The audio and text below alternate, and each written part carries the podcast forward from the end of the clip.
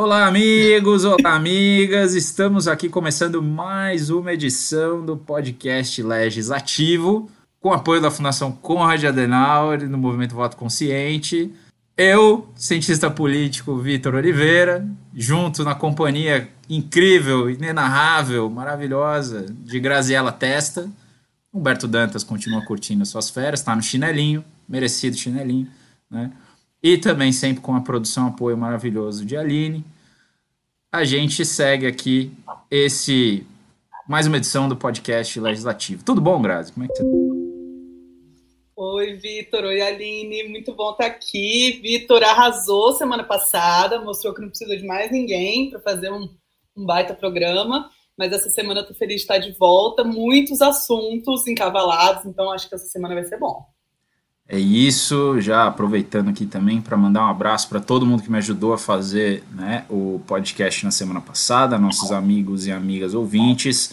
Uh, aproveitando aqui para dar uma boa noite para todos os Savanners que já estão aqui, Leocádio dando boa noite, Rafael Fix, Miguel Duarte, Fernando Porto Lima, Patrícia Florencio, Fernando Porto Lima aqui já é, mandando parabéns para a Aline, diz que queimou a língua dele com relação aí, não sei o que, que ele está falando, não sei o que aconteceu.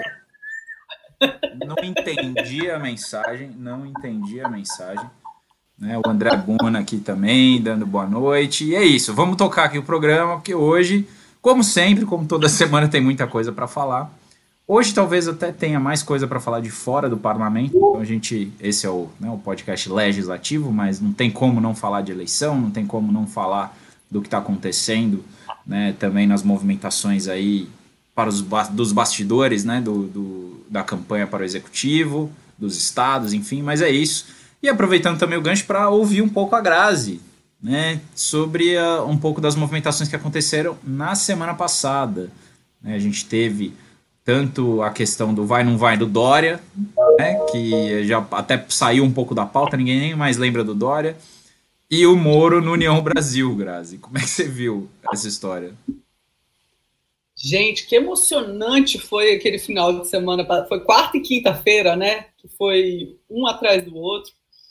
É, bom, Dória tá num mato sem cachorro, né? Tá meio sem, sem solução para ele, tá só contando os dias para a hora que ele vai conseguir uma saída gloriosa para essa candidatura que já não, não vai, não, não engata mais, né? Todo mundo sabe disso.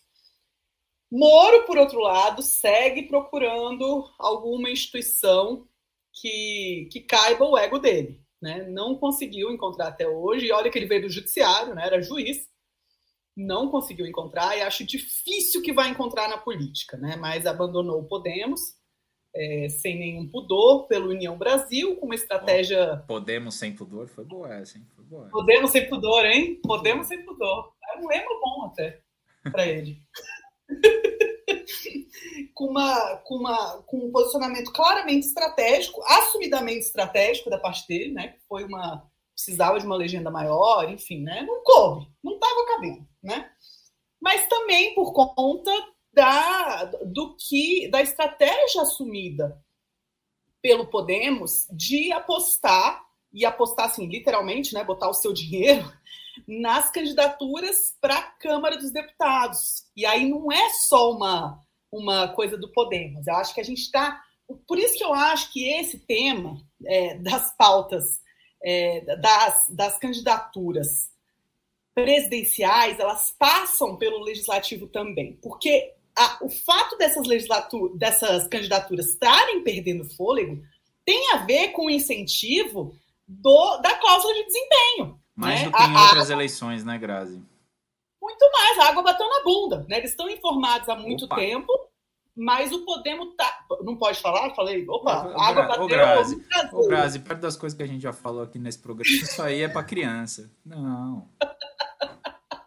a, a, água apertou. O é, que, que acontece? Eles precisam, e sobretudo Podemos, que teve uma estratégia super esquisita de pegar um monte de senador, mas quase não tem deputado, então agora, se realmente eles não investirem em candidaturas para a Câmara dos Deputados, eles vão desaparecer. Né? Então, o Renato Abreu, sabiamente, é, sacou que não ia dar para investir na candidatura de Moro. Né? Moro começou a pegar isso no ar, caiu logo fora, é, não bobo, foi para a donzela mais cortejada da corte, Luciano Bivar seu um bilhão.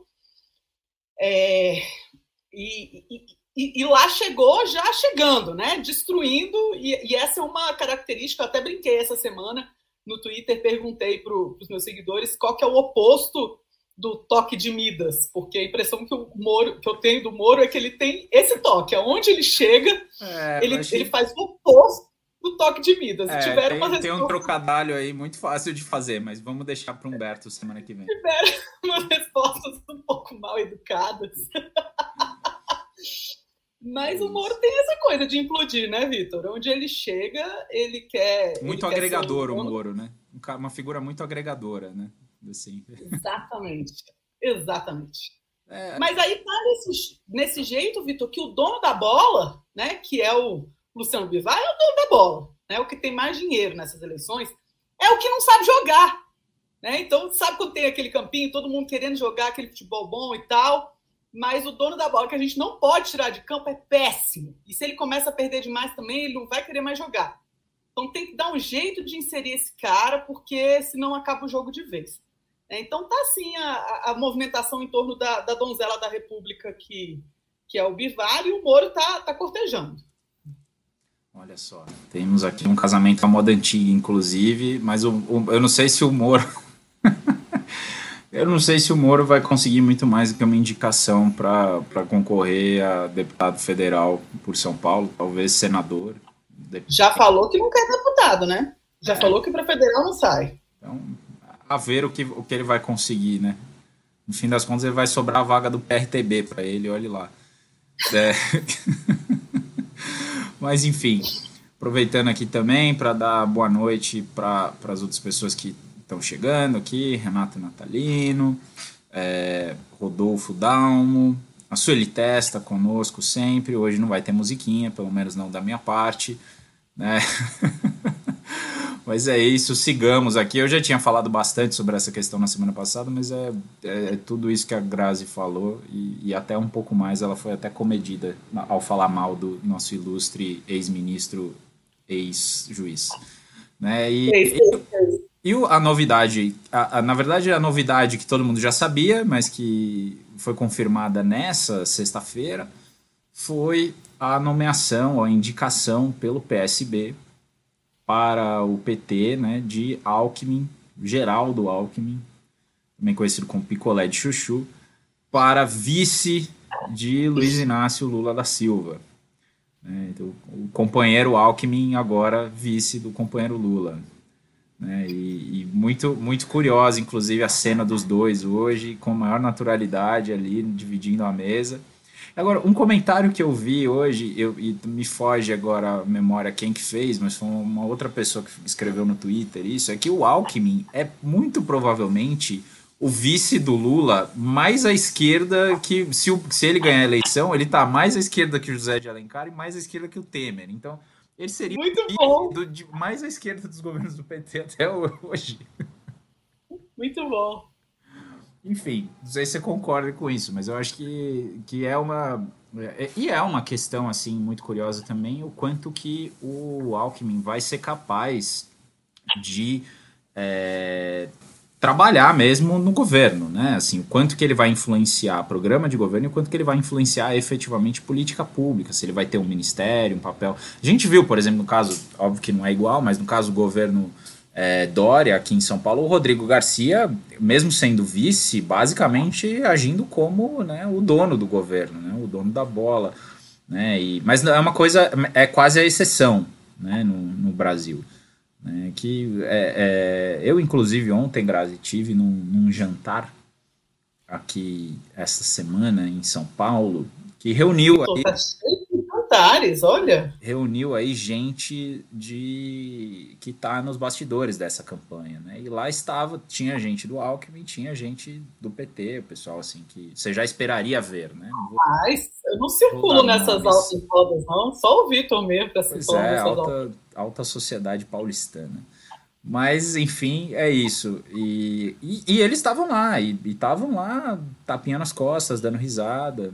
Né? Enfim, um dia eu ainda falo os nomes, mas eu acho que eu estou impedido pela minha função de falar. Mas, mas é isso, estavam lá. Então, assim, dizer que eles não estão conversando não é verdade. Estão. Né? Então, enfim. E assim, Vitor, é, isso é, é, muito divertido na política, né? Para quem tem mais de 30 anos aqui, porque para os meninos novos, a gente não consegue transmitir o quanto que isso é surreal na nossa cabeça que organizou uma determinada clivagem política lá nos anos 90 e que via Alckmin e Lula como dois, assim, opostos, que não, de forma alguma iriam é, chegar perto um do outro, jamais.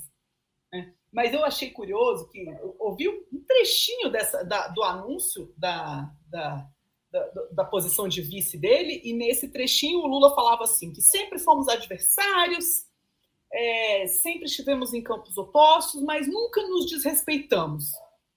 Mais ou menos, né? Pois é, mas eu fiquei pensando, Vitor, que eu acho que eu estou ficando velha. Porque sabe, sabe quando a gente via os nossos professores bem mais velhos falando que antigamente era muito melhor? E essa coisa do, do, do conservadorismo mais, mais no sentido certo da palavra, né? Conservar, conservar, que é essa ideia do passado muito glorioso, e de como as coisas deterioraram. Eu realmente tenho a impressão de que as pessoas se respeitavam mais Sim. como adversários políticos é, dez anos atrás. E, dez? E aí, é. é eu é, tô ficando velho? Não, não, não é isso. Porque eu acho que a coisa piorou, o ambiente piorou muito de 2014 para cá, né? Acho que a eleição de 2014 ela foi bastante disruptiva, no sentido de que o que sobrou da eleição foi muito de contestar a legitimidade do outro. Né? A gente tem sempre lembra o exemplo do PSDB de contestar o resultado das eleições, e não que o PT também não tenha feito das suas ao longo né, de, de vários mandatos do, do PSDB e tal, dois na verdade, enfim, mas é, é, assim, é óbvio que 2014 me parece um momento de clivagem ali, acho que a virulência do discurso já vinha de 2013, né, é, com todos aqueles protestos, manifestações que a gente viu. Né, e, e, acho que aí o impeachment é, obviamente, a, o ponto definitivo. Né, mas é bem isso. Fernando Porto Lima está dizendo que PT e PSDB né, eram os pilares da nova república. Eu não sei se eles vão salvar o Brasil do Bolsonaro, porque claramente o PSDB não quis fazer isso. A, a menos que o PSDB né, é, embarque aí num projeto maior, aparentemente o, PSDB está indo numa outra direção. Né? Inclusive é o que a gente pode e deve falar agora, Grazi, que é essa questão dessa candidatura única aí que está se discutindo da terceira via, que me parece que tem a ver também com isso que você estava falando antes, né, de, de uma necessidade de financiar as campanhas para deputado federal, especialmente, mas não só, né? Você tem aí estados que, que drenam recursos do fundo partidário também e tal campanhas para senador, para porque dá a impressão que são só os deputados que querem dinheiro, mas não. É, são os senadores, são os governadores, é todo mundo que bebe na mesma fonte, por maior que ela seja, né?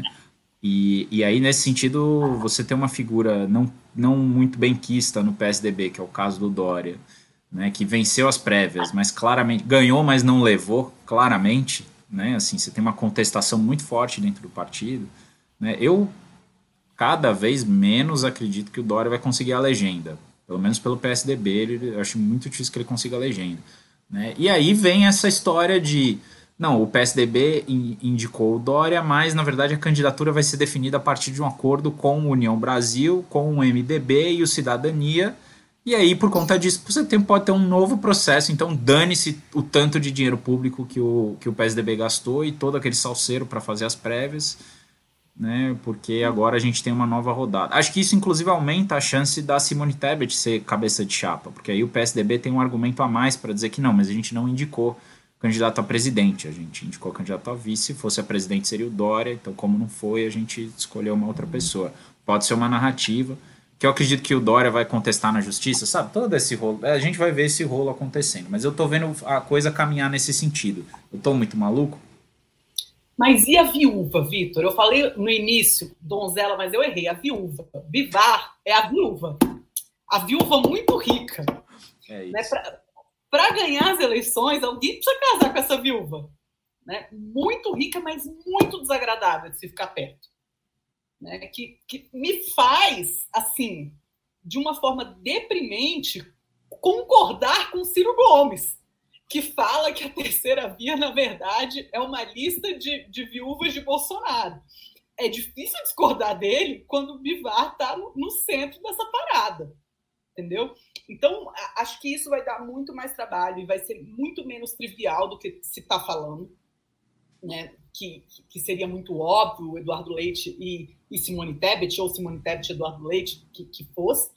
É, Simone Tebet, é, que não tem apoio de partido, né? MDB não tem, tem esse, essa característica regional, ninguém vai apoiar a chapa do partido, vai apoiar o presidente que tiver mais intenção de voto no, no teu reduto, né? Todo mundo sabe disso.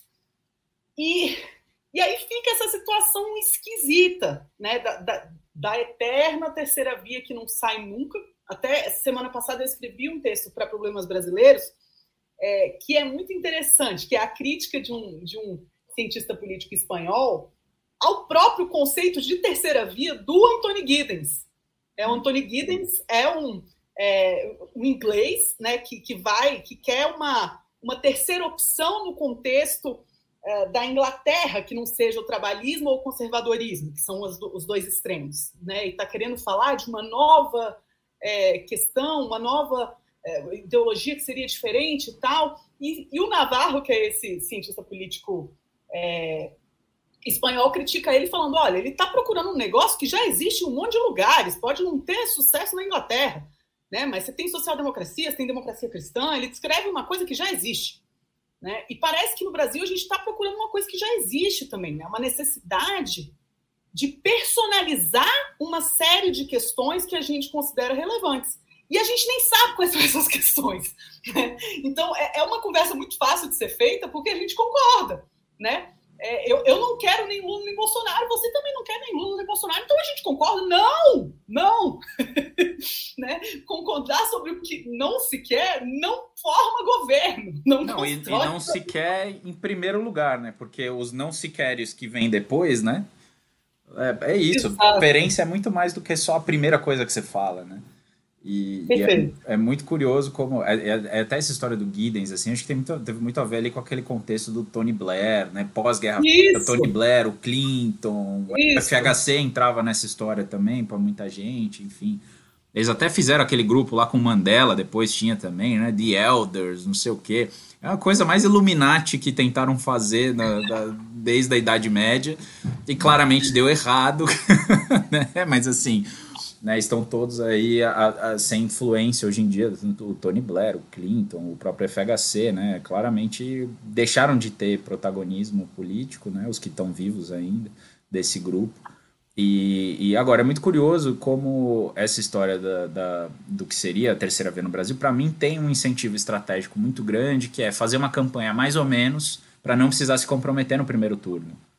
Né? Eu não duvido até o, o Kassab entrar numa dessa né, apoiando para não precisar se comprometer com uma das duas candidaturas principais ainda no primeiro turno, né, para poder adiar e negociar melhor eventualmente. Porque, cara, por mais que eu veja, é, eu entenda aí um pouco essa questão do que o Ciro falou, que, que o povo se, é, é, são os desgarrados do, do, do Bolsonaro e tal, mas ao mesmo tempo eu não vejo também grandes empecilhos ou grandes constrangimentos, empecilhos até em tese existem, mas assim, grandes constrangimentos em demover esses empecilhos para que o União Brasil da vida apoie o Lula. Por mais que ache isso. Não, também não. Não, União Brasil é o novo MDB, Vitor. É isso. É o novo MDB. Então, assim, eu não vejo nenhum constrangimento ali desses irem para lá ou para cá, a depender de quem tiver mais chance de ganhar. Então, eu vejo muito também a candidatura de uma, mesmo que seja uma candidatura frágil, né, da Simone Tebet. Primeiro, a Simone Tebet não tem nada a perder em colocar o nome dela nacionalmente, né? O Eduardo Leite já é abandonou o governo do estado. Né? Então, assim, você, a candidatura do PSDB, em tese, ele já tinha perdido. Então, qualquer coisa que ele conseguir essa altura do campeonato é um avanço, por, por pior que seja para a biografia dele, assim. Agora, com relação a, a, aos partidos, eu acho que faz muito sentido, porque eles concentram os recursos onde eles querem, precisam concentrar, nos estados e nas disputas estaduais, para governador, para senador e para é, deputado federal. Deputado federal. Principalmente, né, para fazer bancada. E é, não precisam se comprometer no primeiro turno. E aí no segundo turno não precisam colocar dinheiro.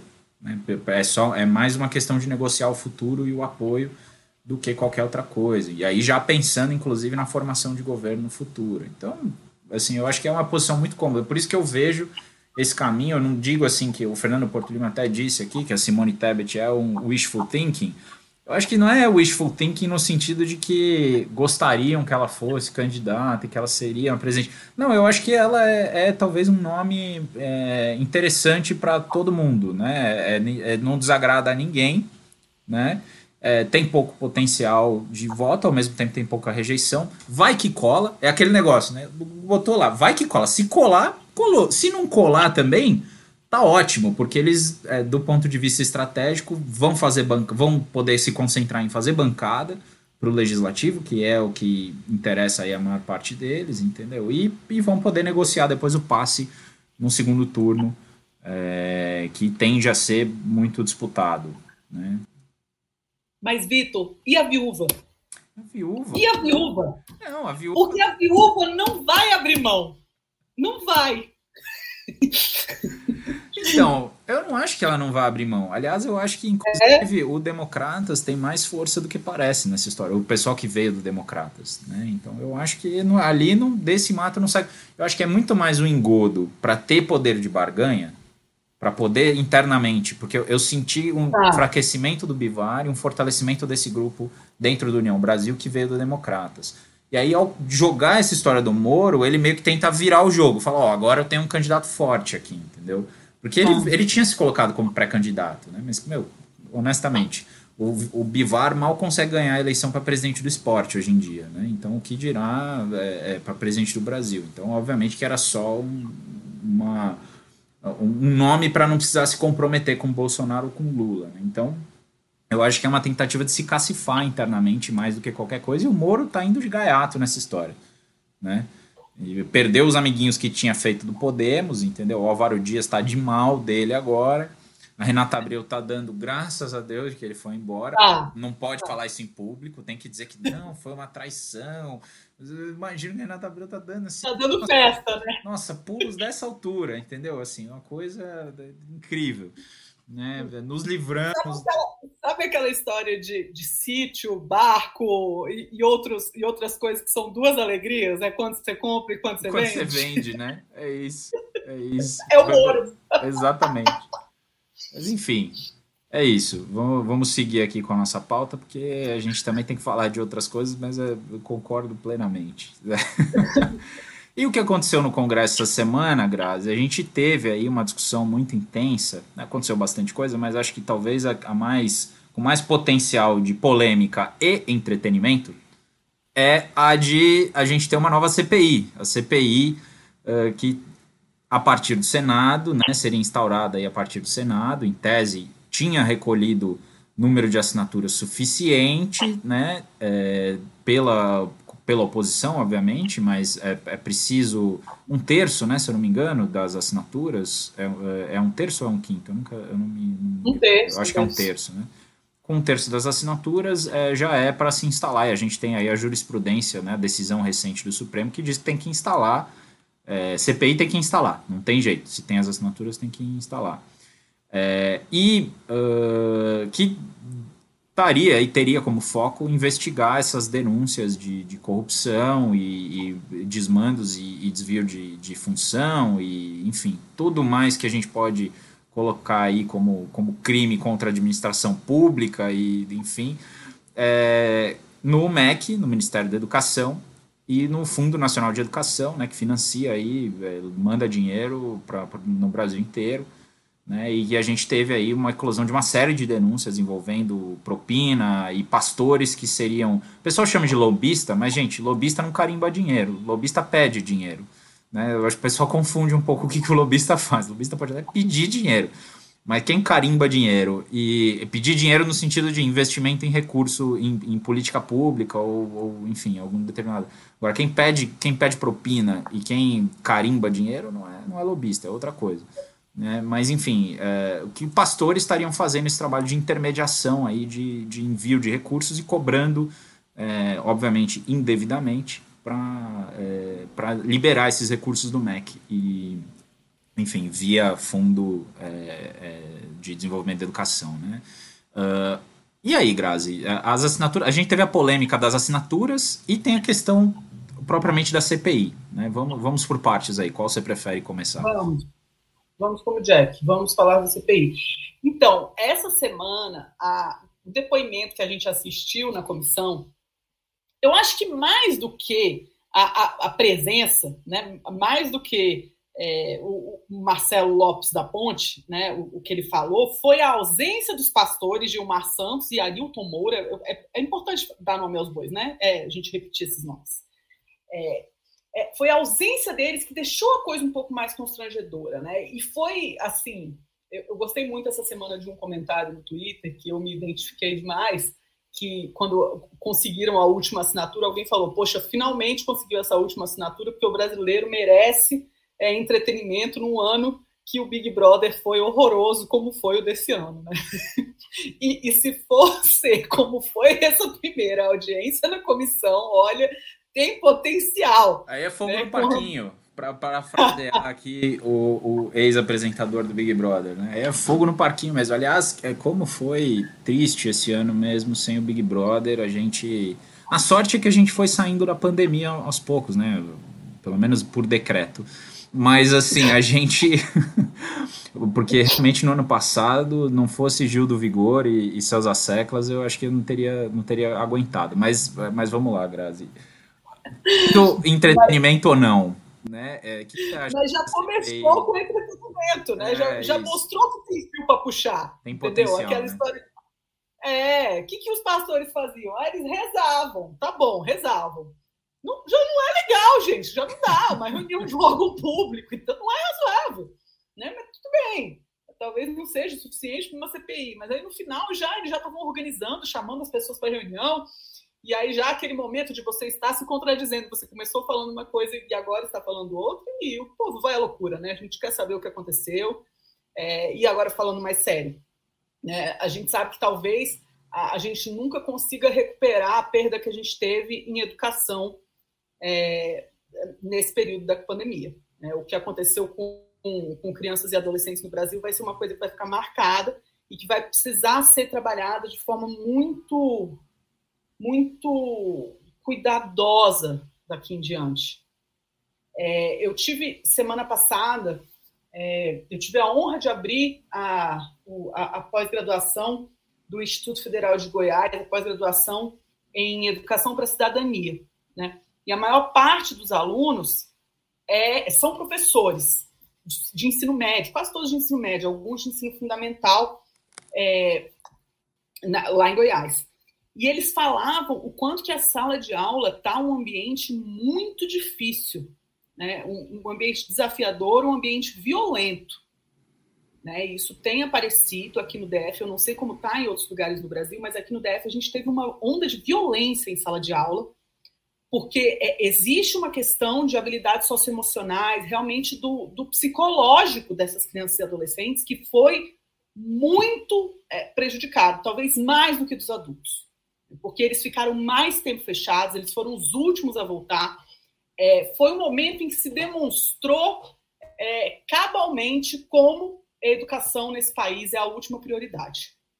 Então, é, agora falando muito sério, eu acho que é, seria a importância da instauração de uma CPI é, seria denotar o quanto a educação e as perdas relacionadas à educação nesse período são tão ou mais relevantes do que o que foi feito na saúde. Né? Então, a gente viu muita gente.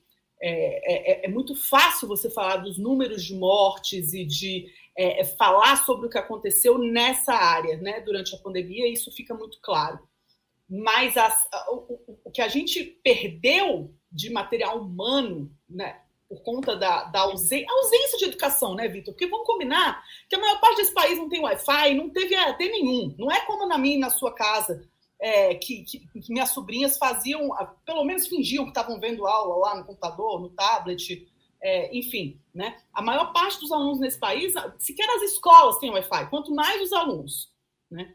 É, então é, é, é tudo muito é, é tudo muito delicado. Então eu acho que seria seria é, o importante nesse momento seria de fato a gente pensar em fazer uma. Em, em conversar seriamente sobre o que aconteceu e quem falhou. E responsabilizar essas pessoas, do mesmo jeito que foi feito na área da saúde.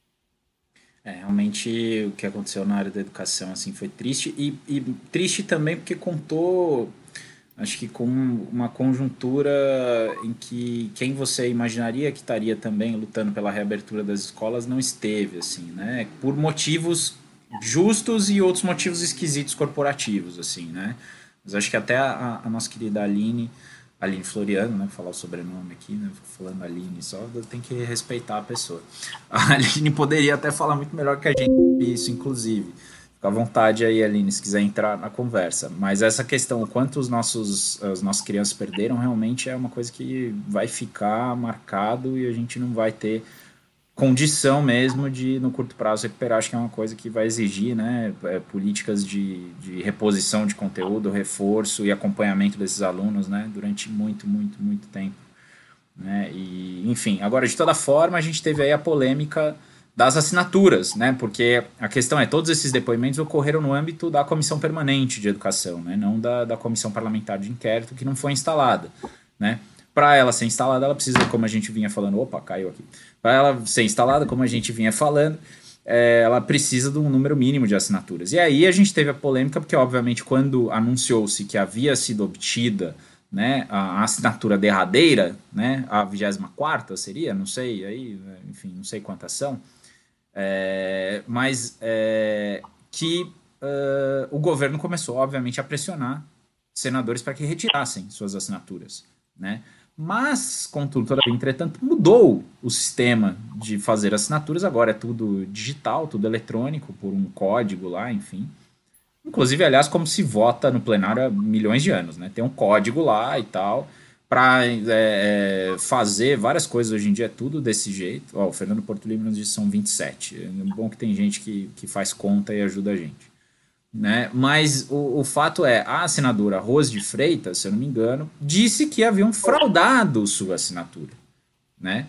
E aí, a questão é que o próprio Randolph Rodrigues, que é líder da, da oposição né, no, no, no Senado e, e, que havia coletado as assinaturas, se eu não me engano, é, disse que, que não, não tinha como ter fraude. Ela até poderia ter, alguém poderia ter assinado por ela, porque o sistema lá, alguém precisa ter o código dela, e é só ela que tem. Se ela passou esse código para outra pessoa e essa pessoa fez a assinatura, incluiu a assinatura por ela, é responsabilidade dela, inclusive. Né?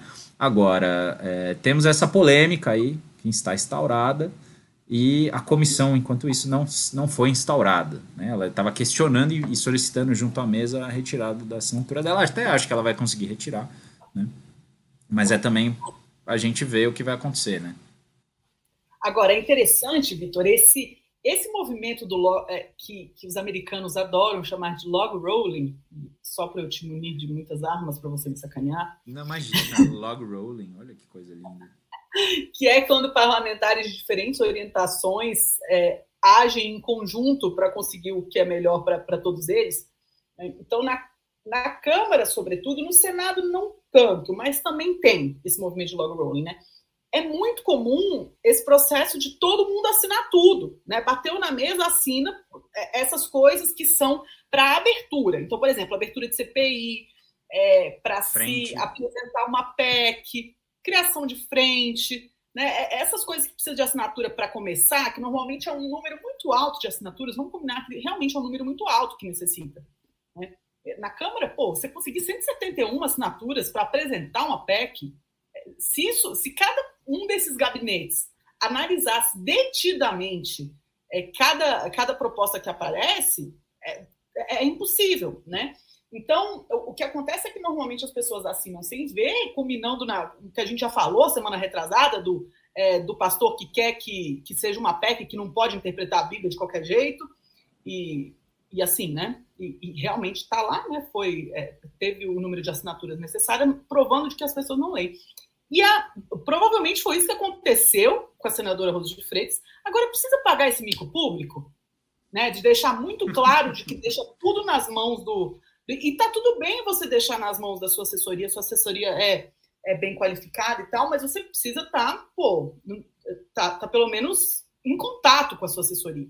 Né? E eu tenho a impressão que isso vai começar a acontecer mais agora, Vitor. Que na Câmara é, já foi, parece que o, o, Lira já anunciou que vai voltar aos trabalhos é, presenciais em definitivo. É, já acabou a janela, já não está tá sem justificativa, né? não, tá, não tem mais tá o que falar. para segurar mais. Né? É, mas ele já falou que a, a presença na sessão ela vai, ela vai precisar ser registrada na sessão, como sempre foi. Então, quer dizer, o parlamentar, para entrar, para ele provar que ele está, para ele dar o presente dele ganhar por esse dia, né? É importante que isso fique claro, ele perde o salário se ele não tiver presença. Ele precisa botar o dedinho dele lá, né? Ele precisa ter a digital dele lá, é, para ter a presença, a presença plenário, que se chama. Só que depois, a, cada votação nominal que se tem é uma nova votação que ele precisa de novo ir lá votar e botar o dedinho de novo. Né? E agora, essa votação nominal, o parlamentar vai poder fazer pelo celular. E vai poder fazer de qualquer lugar dentro da casa. Não precisa estar no plenário. Né? Então, o que vai ter, gente, de. É, gente de, no banheiro, almoçando. De, não, e de não fui eu. Não fui hum. eu, não sei hum. como aconteceu. Foi culpa do sistema e tal. A Rosa de Freitas está só abrindo as portas é, desse lugar que a gente não quer saber o que tem lá dentro, porque vai feder, entendeu? Mas, mas a perspectiva não é boa. Ali, o André Buna votando para quebrar em regimento aí. Até a leitura do requerimento em plenário, qualquer um pode retirar a assinatura. Né? Aí. Bom, não, tudo bem. Mas acho que o que ela estava alegando era que é, foi fraude.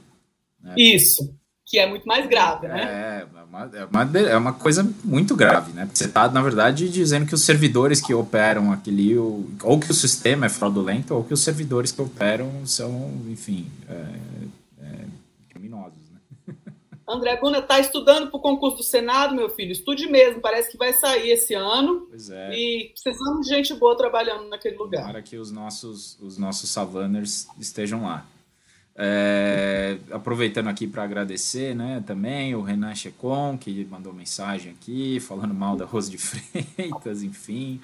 Né, agradecendo aqui também o Renato Natalino, perguntando se vai ter CPI, o que acham. Eu acho que não vai, porque a oposição é muito fraca, mas é, eu acho que é, seria fundamental aí para quem enfim, quer derrotar eventualmente né, o Bolsonaro nas urnas, que tivesse um, uma CPI desse tipo funcionando. Então, eu não sei até que ponto o, os partidos de, de, oposição vão ser capazes de, de, reunir a quantidade de assinaturas, acho pouco provável, né, a menos que tenha uma mudança aí na dinâmica eleitoral muito grande, né, que aí o pessoal realmente queira, é, enfim, é, derrotar e passar uma rasteira no governo. Né. Uh, enfim, Uh, aproveitando aqui também, né, para pedir para todo mundo que está acompanhando ao vivo aqui, deixem os seus likes, curtam o vídeo aqui no YouTube enquanto a gente está vendo.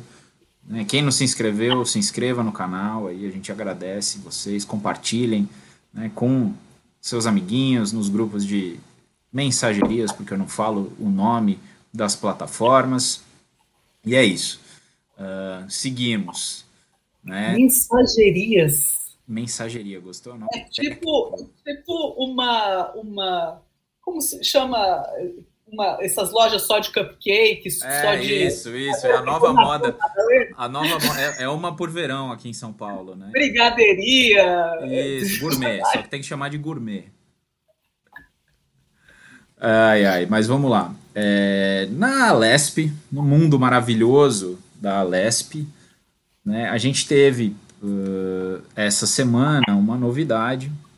Aliás, gostaria de dizer que ontem é, encontrei a deputada Marina Elô, de quem eu sou, né, é, enfim, fã declarado, gosto muito dela, da atuação dela e do mandato dela. E foi muito bacana conversar né, um pouquinho com ela sobre como, como é que foi a experiência de não apenas ser deputada neste mandato, mas também perguntei a ela como é que foi ser mãe neste processo todo e no meio da, de um ambiente tão complicado. Né? Enfim. É, mas do que a gente teve aqui, o deputado estadual delegado Olim, do PP de São Paulo, é, apresentou o seu relatório né, com relação ao processo de cassação do Conselho de Ética da Alesp do deputado Arthur Doval, aquele mesmo conhecido pela alcunha de Mamãe Falei. Uh, e, até onde consta, o relatório foi pela cassação. Né? O deputado Olim, que é o relator do processo, uh, disse que ele é reincidente em faltas disciplinares. Bom, se esse for ser critério agora para a gente caçar mandato de deputado, se a moda pega, vai ser maravilhoso, porque seria uma jurisprudência incrível, né? Porque se reincidência for critério, o cara vai acumulando, é igual o jogo de futebol que o cara toma o cartão amarelo, uma, o cara fez uma faltinha. Ele fala, não, mas não é por essa, é por lá outra, é pelo acúmulo de faltas, entendeu? Se for isso, tá maravilhoso, não tem problema. Adoro. Né? Mas enfim. Uh, algo, a, algo a comentar sobre esse caso, Grazi? Ah, eu, eu quero ver se, se, se, esse parecer vai ser votado e vai ser aprovado, né? Porque da outra vez, se eu não me engano, o parecer foi pela cassação também, não foi? Só que ele foi recusado? Do, no caso da, da Isapena, né? Do assédio, né? É, eu não eu não me lembro qual foi o parecer, eu não, inclusive se teve, eu acho que não, eu acho que já houve no parecer a recomendação para suspensão. Ah, tá. Eu acho que foi tá. isso, no, no relatório, né? Tá. Que foi aquela pena alternativa que deram, né? Não é que ele, é. que ele não teve punição nenhuma, mas obviamente é, a sensação foi de impunidade dada a gravidade da falta. Né? E não é nem querer co colocar uma coisa contra. Eu acho que assim, você sugerir o estupro de vulneráveis em, ou assédio em cima de vulneráveis em uma zona de guerra é, é, é uma coisa tão horrenda na minha cabeça quanto um assédio efetivo que é cometido é, né? Talvez o outro seja mais chocante porque tem as imagens, mas esse também teve o áudio, enfim. Mas a questão é que a Lesp não lida com essas coisas de maneira simétrica. Né? É, mas assim, se isso significar uma mudança daqui em diante, tá ótimo, entendeu? se, se isso for um, um, ponto de clivagem, vai, vai ter saído alguma coisa boa dessa história, né? O André Buna está perguntando: imagina o tamanho da regulada desse partido? Que regulada, gente. É difícil entender. Explica pra gente aí o que você quer dizer com isso, André. Segue aí. Fica direito, André.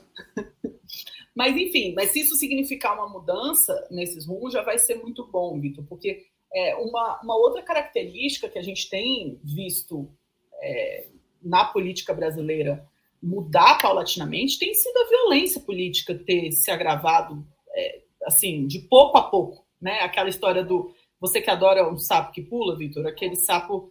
É, mas não é aquele que, que não pula por boniteza, é o outro, né? É o que se você bota ele dentro do caldeirão na água fria e vai esquentando, ele morre lá dentro. Né? Se você jogasse ele lá na água fervendo, provavelmente ele saía. E parece que a gente está dentro desse caldeirão da violência política aumentando, sobretudo a violência política de gênero, né? que é uma, uma subcategoria da violência política é, em geral, com agravante da, da misoginia, enfim. É, mas é, é, preciso começar a punir para não chegar em eventos bom, que já chegaram, né? A gente já teve assassinato da Marielle, a gente já teve, enfim, o esfaqueamento do candidato. É, violência política no Brasil não é uma coisa nova, né? E seja com ativistas, né, defensores de direitos humanos, a gente poderia aqui trazer vários, né? Dorothy, Sten, o, o, o enfim, muita gente, Chico Mendes, né? enfim, tanta gente que é, Daniel, que recentemente isso. fizeram um documentário também sobre ele. É, é, agora, e fora né, todos esses casos de vereadores e prefeitos e tal no interior, que Humberto é, sempre lembra também, toda eleição tem, todo mandato tem, né? Enfim, então não é que não existe. A questão é que é, não é uma coisa trivial você, por exemplo, assassinar uma vereadora no Rio de Janeiro, não é uma coisa trivial você, no plenário da Assembleia Legislativa do Estado de São Paulo, ter um caso de, de assédio, né? Então, assim, não é uma coisa, é, mesmo dentro desse ambiente violento, é esquisito, né? É soa mais do que o que é costume, né? Por assim dizer, esse costume violento. Você sabe, Vitor, que eu conversei semana passada com uma, é, com uma repórter da CBN que fez um levantamento dos requerimentos é, no Conselho de Ética da Câmara dos Deputados. Né? E, ela, e ela falava, eu não lembro exatamente quais são os anos, mas até 2017 ou 2018, a maior parte dos requerimentos era alguma coisa é, é, voltada para é, corrupção, ou, ou, enfim, né, alguma coisa que acusasse dessa forma a, os, os, os, os parlamentares. E depois isso virou. E hoje a maior parte de requerimentos tem a ver com violência, sobretudo violência política. Né? É, então, já acho que um, um, um indicador, né? A Mayra está falando que a violência não é um fenômeno novo, mas é preciso observar a predominância de ataques a determinados perfis sociais que têm crescido. Perfeito. A Mayra Rezende, que é uma super doutora em sociologia também, obrigada pela, pela participação, Mayra.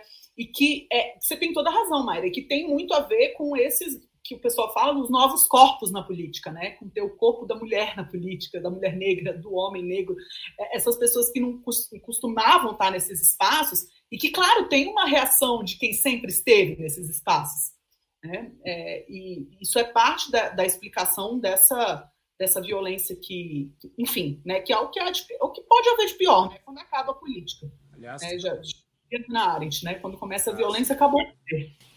Aliás, eu achei é, sintomático também que alguns personagens, por exemplo, que ganharam, né, é, é, enfim, predomínio e destaque até nacional, como por exemplo a deputada Áurea Carolina, né, assim, a gente teve ela é, anunciando aí, é, posso estar enganado, mas se eu entendi bem, ela desistiu de concorrer à reeleição. Então, assim, acho não é, não é trivial que essas coisas aconteçam, né? Assim, a gente precisa realmente entender o porquê que determinadas pessoas inclusive desistem de concorrer. Tudo bem, o Rodrigo Maia também desistiu de concorrer à reeleição, mas a gente entende que é uma questão diferente ali. Né? É, e, enfim, acho que temos, temos muito a, a, aprender com isso que tem acontecido no Brasil. Foi muito bom. Foi muito bom você ter trazido esse, esse, esse assunto, Vitor. Esse assunto é bem importante, porque eu, eu também fiquei muito surpresa. Né? Para quem não sabe, a deputada Aura Carolina é, do, é de, de Minas, né? foi eleita primeiro para vereadora no mandato coletivo. Movimento Nossas, é, se eu não me engano, né? Lá de. Juntas. É, é, é Nossas? Talvez. Eu esqueci o nome, mas é uma chapa coletiva. É uma chapa coletiva para vereança. E depois, no meio do, do mandato, saiu para. porque foi eleita deputada federal. E, e no meio do processo, da, ela, essa semana ela compartilhou que no meio da pandemia ela teve é, enfim, teve, teve a, a, saúde mental dela piorou muito, teve muita dificuldade é, em continuar a atuação parlamentar, agradeceu a todos, mas não não está disposta a tentar a eleição novamente, né? Isso é muito assustador, né? Porque assim, não que é, não que todos tenham que tentar novamente, isso seja é, necessário, mas que a política seja um ambiente tão inóspito assim, é, sobretudo para perfis de quem veio de fora da política, de que não que não tinha toda essa tradição e que, e que tentou, enfim, representar é, uma, uma, uma população historicamente subrepresentada, né? Porque quantas mulheres negras a gente tem na Câmara? Né? Quando a gente tem uma, uma, uma posição dessa, a gente fica assustado, né? Eu acho São que é de assustar. poucas, né? É isso. É. é.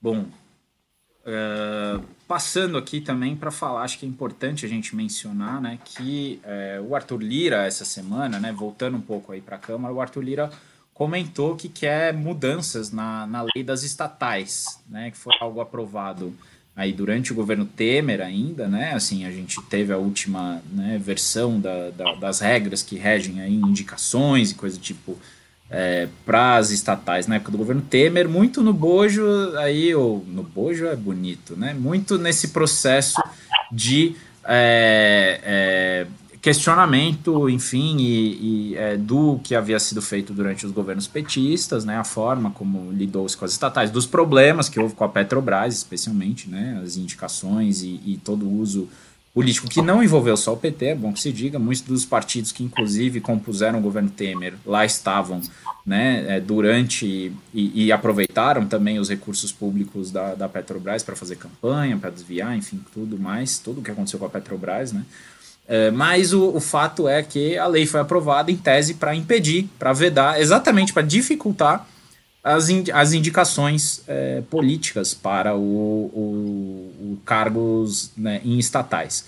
E aí, o que acontece é que essa semana, né, depois de termos uma pressão política né, e a consequente remoção de mais um presidente da Petrobras pelo presidente Bolsonaro, né, é, a segunda troca, se não me engano, no governo dele, uh, a gente teve aí uma indicação que no fim das contas não se constituiu porque haveria muitos problemas de, é, de é, é, conflito de interesse ou potenciais conflitos de interesse por conta do que ele havia feito na sua carreira no setor privado, as relações que ele teria, enfim. Né? E aí desistiu da candidatura e ficou um perereco ali para o governo conseguir indicar alguém que cumprisse, e é bom que se diga, a dificuldade do governo, que o Arthur Lira disse foi que é, não pode a Petrobras ter indicação de pessoas que não conhecem o setor, porque se quem atuou no setor necessariamente vai ter conflito de interesse. Isso não é verdade. Mas, mesmo que fosse verdade, é bem que se diga que a dificuldade do governo não foi encontrar nomes com capacidade técnica para ocupar a presidência. Existem muitos nomes no Brasil com capacidade de dirigir uma empresa como a Petrobras. A dificuldade foi encontrar alguém que concordasse com o que o Planalto queria. Esse é o ponto, né? Então. Que bom, né? Sinal que a gente está com bons profissionais e. Sinal que as instituições, nesse caso, funcionaram, né? Então, assim, essa, essa necessidade do Arthur Lira de querer mudar a lei diz muito sobre o quão efetiva foi a lei. Né? Porque se a lei está impedindo que as nomeações sejam feitas de qualquer jeito, me parece que nesse caso especificamente nesse caso, a gente teve um ganho aí do ponto de vista institucional, da capacidade né, de, é, é, de é, ou, ou da, do isolamento mínimo que precisa. E é bom que, eu diga assim, eu não acho, eu nem amo estatal e nem odeio estatal. Eu acho que assim essa visão dicotômica a respeito das estatais elas podem ter um papel relevante. No caso de muitas delas, eu acho que elas não deveriam nem existir. Mas independentemente disso, é, é óbvio que você tem que ter algum tipo de controle de governança né, é, é, sobre os executivos de qualquer empresa. No caso de uma empresa pública, você precisa ter algum tipo de é, é, lei que, que dê um regramento mínimo ali a respeito da ocupação desses cargos. Né? Perfeito, Vitor. E assim, é, essa tua análise de que o fato de querer mudar a lei talvez seja um sinal de que a lei esteja funcionando bem, é assim, irretocável. Eu acho que, na verdade, o que falta e o que a gente podia pensar melhor é, de forma mais séria é em regulamentar em, em lei o que seria esse conflito de interesse. Né? Criar é, é, quarentenas, criar métodos de, de, de, conseguir regular isso, como existem em várias democracias do mundo, né? Formas de você conter esse tipo de tráfico de influência, esse tipo de, é, o, por exemplo, de um ministro da, da economia é, conseguir melhores rendimentos por causa de uma política que ele sabe que vai, é, que, que, vai colocar é, em voga. Né? Então, querer fazer uma coisa só para si é independente dos outros. Não tô, não tô falando que isso aconteceu no Brasil, não, tá, gente? Mas é só de forma hipotética. Então, é, é, eu acho que falta regulamentar isso do mesmo jeito que falta regulamentar é, de forma razoável é, o, o, o, as relações governamentais, né? mas talvez não na toada que esteja hoje o projeto, né? E no que se esteja pensando como regulamentação no, no modo, é, sei lá, gosto de falar no modo licença de táxi, né? Você vai regulamentar, vai ter uns que vão ter licença para fazer algo novo e os que não vão, né? O modo licença de táxi deve entrar aí nos próximos manuais de políticas públicas, né? Então a gente tem todas várias tipologias, e aí segundo Grazi, ou melhor, segundo Testa 2022, a gente tem aí políticas públicas do tipo é, licença de táxi. Mas você não tem essa impressão, Vitor? As coisas que você escreveu da regulamentação até hoje, eu aprendi com vocês. Eu só botei um elemento pedagógico aqui. Rapaz, o Gasparzinho tá aqui em casa batendo todas as portas aqui. Mas enfim, os ouvintes, os ouvintes nos perdoam. Espero que vocês não estejam reclamando aí dos, dos barulhos aqui. Eu mas, não vi. Mas é isso, Grazi. A gente, enfim, é, eu, diferentemente do, do, do nosso querido uh, e maravilhoso Humberto Dantas, né? Eu respeito os horários, eu respeito o tempo que esse. Não fale mal de quem não está presente. Não pode falar, só pode falar mal de quem está presente. Eu não estou falando mal, você que está assumindo que eu estou falando mal. Você pode, por exemplo, achar que desrespeitar o horário é uma coisa boa, positiva, entendeu? Eu estou dizendo o que eu faço certo? Então, que uma vez que o Humberto Dantas não está aqui, eu ainda não vou colocar ponto final neste programa, né? É, porque eu gostaria de dizer para, primeiro para, para Grazi, é, me dá um abraço virtual, Grazi. Foi demais, foi demais. Bom, eu quero mandar um abraço virtual para toda a turma do Legislativo, nossos colegas de Labutas todo dia, que dão tanto apoio e que são uma rede tão importante para mim. É, então, eu quero mandar um, tirar hoje para falar especialmente deles. E nem vou citar nenhum dos nomes para não esquecer ninguém e ser injusto. É, mas eu quero mandar um grande abraço para todo mundo da rede do Legislativo, que são profissionais que eu admiro e que, é, e que com os quais eu aprendo tanto todas as semanas. É, então, muito obrigada a vocês, inclusos, claro, né, é, Vitor e Aline. Meu abraço virtual é para eles e para o Humberto, que está curtindo as suas férias lá. Não está precisando de abraço essa semana, não, está melhor que nós, mas para ele também. É isso. E agora, Aline Floriana, me dá um abraço virtual. Eu dou. Um tom muito chique aqui, as pessoas que não estão. Arrasou! Arrasou! Mulher, Você não tá é Frida Kahlo, entendeu? Eu não pensei nem o cabelo, eu sempre fico constrangida com, com a Aline aqui. em comemoração ao último título do Palmeiras, porque, né? Precisava. Tem que festejar todos esses títulos. Precisava. Precisava, né? Sério? precisava, precisava. Então, como o Humberto diz, eu sempre comemoro em vermelho, então aqui estou eu. Mas ah, eu, deixo... eu vou interromper a Aline. Eu tenho um outro abraço virtual que é para aniversariantes. Aline e Vitor, que eu não vi vocês depois Poxa, do aniversário mas... de vocês. Poxa, eu agradeço. Obrigado. É a primeira vez que eu falo com vocês. Os dois aniversariaram, gente. No mesmo dia, sim. No dia 28. Eu achei que Imagina. Cantar, eu achei que você ia cantar agora umas gêmeas lá do, das metades da O programa não tá muito musical nesses últimos tempos, né? Sem ah, o Humberto. É isso. Mas Falta alguém para cantar. Me dá um abraço virtual. eu dou, vou deixar aqui também para o Legis, é, para todo mundo, para você, Vitor e Grazi. E eu quero também registrar para os meus professores da minha escola de ensino médio, porque ontem eu fiquei o dia todo lá numa grande imersão. Então, deixo aqui um grande abraço para todos eles que ainda estão, aqueles que já se aposentaram. Também, principalmente para a Silvia, que foi quem me convidou, então a gente conversou muito. E Grazi, só para pontuar, eu também vivenciei muito isso nessa conversa ontem com o pessoal na escola, que é um retrato meio que sintomático da violência, é, da falta de convivência que os alunos voltaram agora depois da pandemia, não há conexão, então tem muitos desafios assim para a gente estar tá aí cuidando nesse retorno às aulas. Mas é isso, deixo para todo mundo na minha escola, Cidrônia, lá em Calcaia, em Cotia. E é isso. Um abraço para vocês, gente. Pois é, lá das.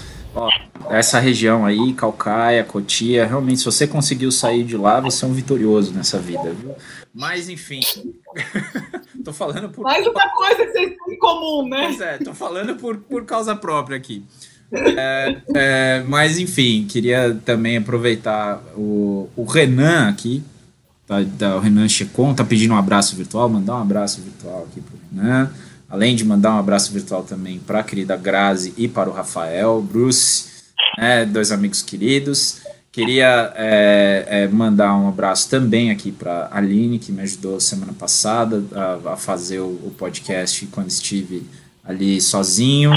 E a todos os nossos amigos e amigas ouvintes. Mas antes disso, queria também mandar um abraço virtual para a Joyce Luz, porque a Joyce está fazendo um projeto com a gente na Pulse Público muito legal, ajudando a gente a fazer uma pesquisa, que é uma parceria com o Instituto Update, uma coisa que tem tudo a ver com o que a gente discute aqui no Legis, que é pensar né, como é que é, a gente pode reformar ou quais estratégias a gente pode fazer para melhorar a capacidade da sociedade civil organizada, de pressionar por melhorias que vão beneficiar eleitoralmente grupos minoritários, grupos subrepresentados, enfim, né, ou vulneráveis, como gostemos de chamar. Então a, a Joyce está ajudando muito a gente nessa pesquisa, queria agradecê-la aqui, mandar um abraço.